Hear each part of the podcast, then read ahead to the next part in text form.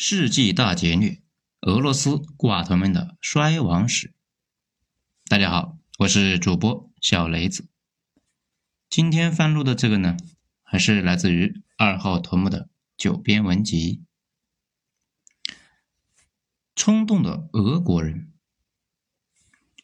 俄罗斯这个国家吧，如果你深入了解了，你很难做到不喜欢，因为呢，这个盛产芭蕾舞。数学家、伏特加、诗人和洲际导弹的国家太嫩了，脑子呢被门夹过，压不住火，干什么事情那都是一时冲动就开干，干完之后再想，嗯，对不对？咱们说几件事情吧，大家感受一下这个国家是一伙什么样的人。首先，俄罗斯人信仰东正教。俄罗斯人呢，自己的历史书上写着。他们当时是为什么要入东正教啊？就是因为当时的俄国上层亲眼目睹了君士坦丁堡的索菲亚大教堂之后，太他喵的震撼了，这感觉像被雷劈了一样震惊的。于是呢，举国加入了东正教，就一直延续到了现在。中间呢，被斯大林同志镇压过一段时间，那现在又恢复了。现在大家知道为什么天主教热衷于用几百年修建那种神级级别的大教堂了吧？其次呢，俄罗斯有流放的传统，正如英国把犯人都流放到美洲大陆和澳大利亚，俄罗斯呢把所有的犯人都流放到西伯利亚接受劳动改造。他们的那个西伯利亚呢，就是一个没有盖子的大监狱，冰天雪地，被流放到那个地方之后啊。让你跑，你都跑不远的。大家知道十二月党人吗？这应该是俄罗斯流放史上第三著名的一伙人。他们呢，那就非常俄罗斯，又二又充满了浪漫主义的气质。当初呢，一群年轻的俄国贵族军官跟着沙皇啊去打拿破仑。法国投降之后，俄军呢进入巴黎，青年军官们呢被巴黎给惊呆了呀，那真的像跟被雷劈了一样。就觉得哇，这法国太酷了，俄国太土，那以至于呢不能接受。这回去没多久，军官团那就造反了。他们的目标就是搞宪法，学习法国。不过由于太冲动、太仓促，这连起义的口号都没想好，那就起义了。结果呢，可想而知，就被沙皇几下就给弹压了，然后全部发配西伯利亚。这关于十二月党人呢，还有一段浪漫的往事。当时啊，参与政变的贵族军官们，那都要被流放。这些军官的媳妇们呢，都是俄国的上层贵族啊，甚至呢，包括俄国的宰相的闺女，那也在里边。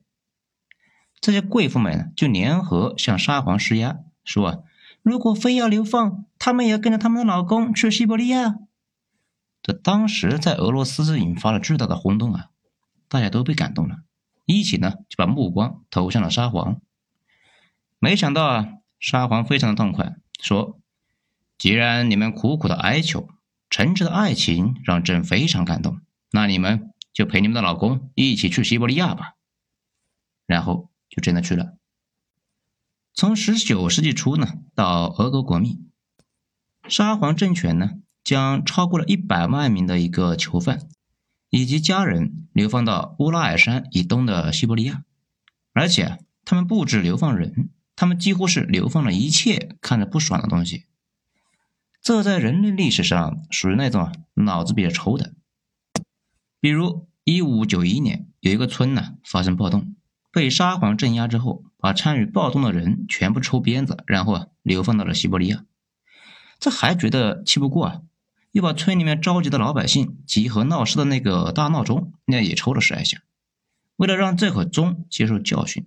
沙皇政府呢，随后把这个钟也流放到了西伯利亚。这个钟在西伯利亚就接受改造三百年之后，当地商人呢联合请愿，大家一致认为啊，这个钟已经接受好教训了，并且呢，在西伯利亚期间表现良好，没有再发生犯上作乱的事情，希望赦免。那沙皇想一想，那也是啊，三百年足够这个钟悔过自新了吧，就把这个钟给赦免了，然后呢？大家又给搬回来了。此外啊，俄罗斯人最受人津津乐道的，显然是他们不记仇。干什么事情那都是现世现报，当场就报仇了。日本人呢干过一件标事，就是在沙俄崩溃的时候，日本跑去趁乱打劫嘛，搞了十五吨黄金拿回了日本。后来苏联成立之后，一再向日本要黄金，这日本就一直没给啊。据日本的方面说啊，苏联谈判代表呢跟他们说：“你们等着，俄国人从不记仇，都是现世现报，很快呢就会把该拿的给拿回去。”二战结束之后，苏联把东北的六十万的日本劳工全部带到了苏联去当苦力，一直干了好几年，他才放回去。这日本人呢，到现在也认为苏联人是因为那十五吨黄金把他们的人给抓走做苦力来抵债的。这些苦力的付出，如果换算成黄金的话，那能够顶得上三十吨黄金呢。而且呢，这个国家对沙皇有一种独特的情愫。沙皇被枪毙至今，那已经过去有一百年了，但是依旧有不少人怀念沙皇。不仅仅呢是普通的老百姓，甚至包括他们民族最伟大的知识分子。大家知道那个索尔尼琴吧？写《古拉格群岛》就是那个人，非常能够代表他们俄罗斯人。老索呢就看不惯苏联，当初呢他在苏联待着，天天就骂苏联。这后来美国人觉得，哎呀，这老索牛逼呀，就把老索弄到美国去了，当大师一样伺候着呀。后来就发现自己啊瞎了眼睛了，就那种感觉呢，就像是美国发现中国国内啊有个大杠逼，就把他弄到美国，还发了一个诺贝尔奖。并且呢，还让他去见美国总统，去哈佛大学的毕业典礼上喷。这没想到，他反对新中国的原因是他唯一爱的是大清，天天呢在怀念溥仪。这美国人后来肠子都悔青了，当初是真的瞎了眼了，把他给弄过来，之后呢又把他给送回去了。回到俄国之后，老索跟普大大的关系还不错，因为啊，普大大在他眼里面看起来更像个沙皇。大家仔细体会一下这件事情呢，就理解一下俄罗斯人的性格了。他们这样干了很多二逼的事情，那就很好理解了。一言不合那就闹事。大家知道，苏联是一九九一年解体的。他们发现呢，不少人竟然不知道什么是苏联解体。我们呢，先说下这个事情。苏联跟美国呢差不多。苏联的全称呢是苏维埃社会主义共和国联盟，就跟那个美利坚合众国那是一码事，都是一堆的国家组成了一个国家。没错，没瞎说啊。美国的州呢用的就是 state，那就是国家的意思。有一点不一样的是呢，美国五十州有富州，那也有穷州啊，有白左横行的加州，还有呢神棍遍地的阿拉巴马州。还有冻得要死的阿拉斯加州，也有四季如春的佛罗里达州，但是啊，唯独没有一个核心州。当然了，一开始其实核心州呢是弗吉尼亚，后来啊，弗吉尼亚混得太差，也就没人呢把它当根葱了。苏联那不大一样，核心是俄罗斯，其他的那都是它的卫星国。苏联解体这个事呢，跟当初的美国南北战争那差不多。都是一堆的国家在一起过了六七十年嘛，这有点七十年之痒呢，积累了大量的矛盾，这混不下去了呀，准备分家。这有意思的是啊，南北战争那也是爆发于美国成立七十多年之后。不过呢，差别是美国的联邦政府的国力雄厚，北方联邦军南下，打断了南方兔崽子们的腿，烧了南方几乎所有的大城市，南方叛军交出武器。那大家又其乐融融的继续过呀。苏联那也一样，在成立七十年之后，碰上了一堆的麻烦，小伙伴们呢，那也想跑路。不过啊，苏联当时那有一系列的问题，没有阻拦大家，然后就分裂了。这为什么没阻拦呢？因为啊，苏联在解体前面临了一堆的麻烦。那苏联的第一个麻烦呢，就是大家说的比较多的。就是计划经济体制下的轻工业品比较匮乏，尤其呢缺乏流行元素，这个问题非常大，也持续了很多年。很多人说啊，这个原因导致了苏联崩溃，其实不是，这个原因的问题呢是一直存在的。在一九九一年并不是最痛苦的时期，而且呢，苏联解体之后，老百姓才发现一九九一年的痛苦，那简直就是过家家呀。那苏联第二个麻烦呢，是道义上处于失道寡助的一个状态。联合国五常里面那有四个反对他呀，因为他当时入侵阿富汗嘛。这个听起来那也很麻烦，不过呢，影响也那就那样，关起门来那几乎是不受影响的。这就跟人人都在骂你，但是你装作听不见，短期之内呢，对你的生活影响也就那样。这几乎啊，每一个网络大 V 们的一个日常。日常就是天天被人骂。上面这两个问题呢比较严重，但是远远没有第三点严重。如果说这两点是高血压和痔疮等慢性病呢，那么第三个问题就是在胸口上面插了一把刀啊，也就是石油问题。苏联每年的开支特别大，就有点像一个家庭养车、养房、养一堆小孩，每年呢需要支付一大堆的各种费用啊。家庭就是入不敷出，处于一个破产的边缘。苏联当时呢，家大业大，也一直是处于一个破产的边缘。当然了，美国那也贪了不少，当时也快破产了嘛。所以美国呢就狂发展军备，越战呢那就欠了一屁股的债还没还。其实他们两个当时呢就是在比谁先破产。苏联当时有个杀手锏，就跟现在是一样的。他们国内那是不缺石油啊，每年向全世界卖油就能够赚一笔，通过这个费用来补足财政亏空，这勉强也能够混得下去。甚至呢，在一九七三年石油危机的时候，油价高涨，苏联的财力大增呢，竟然趁势对西方进攻了一波。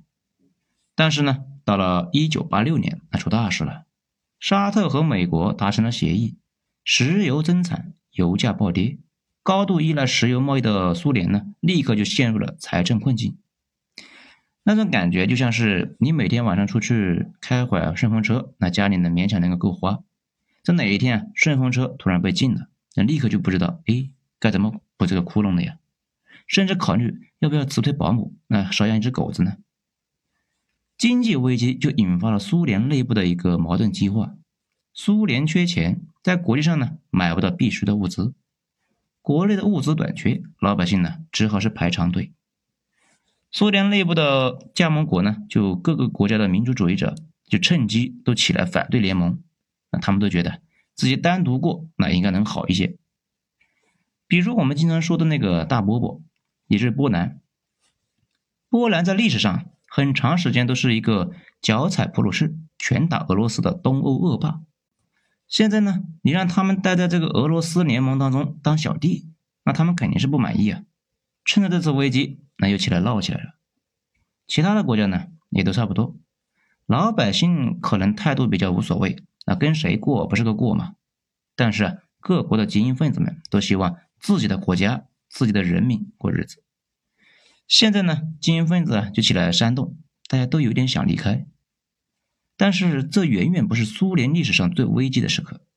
以往呢，苏联很快就能把这个事情给压下去，只是这一次有点不一样，因为联盟的那个主体俄罗斯人不想一起过了呀。俄罗斯跟他那个十五个加盟国的关系非常的复杂，这十五个加盟国呢，都有一种俄罗斯在殖民他们的感觉，因为他们的国家不能完全独立自主，得听莫斯科的。但是俄罗斯又觉得那十五个国家是俄罗斯给养着的。俄罗斯的知识分子抱怨说，俄罗斯人支撑着联盟，是在书写让着其他人，富了别人，穷了自己。这互相觉得都吃亏了。哼，看一下，这多么像两口子过日子呀！一吵架，陈芝麻烂谷子就翻出来了，互相呢就表示在对方身上浪费了青春呐。当时呢，俄罗斯上层的知识分子中比较著名的那个拉斯普京，啊，不是那个神棍拉斯普京啊，他的一句话非常符合当时俄罗斯人的心态。他说：“为了俄罗斯民主，可以失去一些边陲地区。”那他说的这个边陲地区呢，也就是那些加盟国。所以说吧，当时各个加盟国想独立这个事其实是个小事，俄罗斯想独立那才是大事啊。联盟里面最大的那个不想过了，这联盟还能继续下去吗？那个叶利钦就是俄罗斯民主主义者的代表人物。随后呢，波兰巨变，两德合并，匈牙利独立。这些事情如果放在前十年，百分百会遭到镇压的。这次联盟基本上没阻拦，就让他们独立了。这原因啊也不复杂，俄罗斯不想养他们了。尤其是德国统一这个事情，大家千万别弄错了。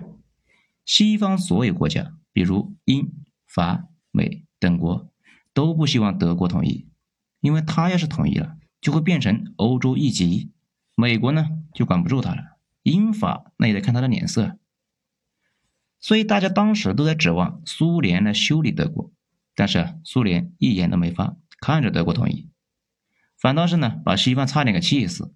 当时的法国总统就没忍住，当场就说：“苏联领导人到底收了多少马克？这为什么不出兵阻止一下德国统一呢？”这等着加盟国都跑了，俄罗斯啊也甩开其他人，自己也不单身了。随后就上演了那著名的一幕。俄罗斯的总统叶利钦逼迫戈尔巴乔夫宣布苏联解体。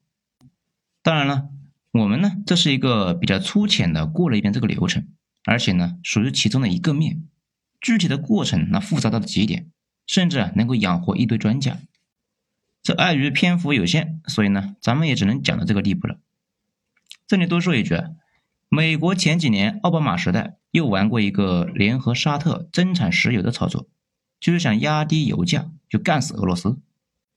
俄罗斯呢是由二十二个自治共和国组成的，所以呢也叫俄罗斯联邦。这理论上讲呢还可以解体一次，而且呢前几年美国为了一步到位，又制裁了俄罗斯六十多次，不过没起到什么作用，场景已经完全变了。纯种俄罗斯人那非常的抗压。至于星球大战计划什么的，糊弄小孩的。小朋友理解不了太复杂的东西，所以呢，才编了一个简单的逻辑。正儿八经的，没人会把那个玩意当回事的。大家听听，那就得了。好了，这一章咱们到这里，下一章咱们接着继续。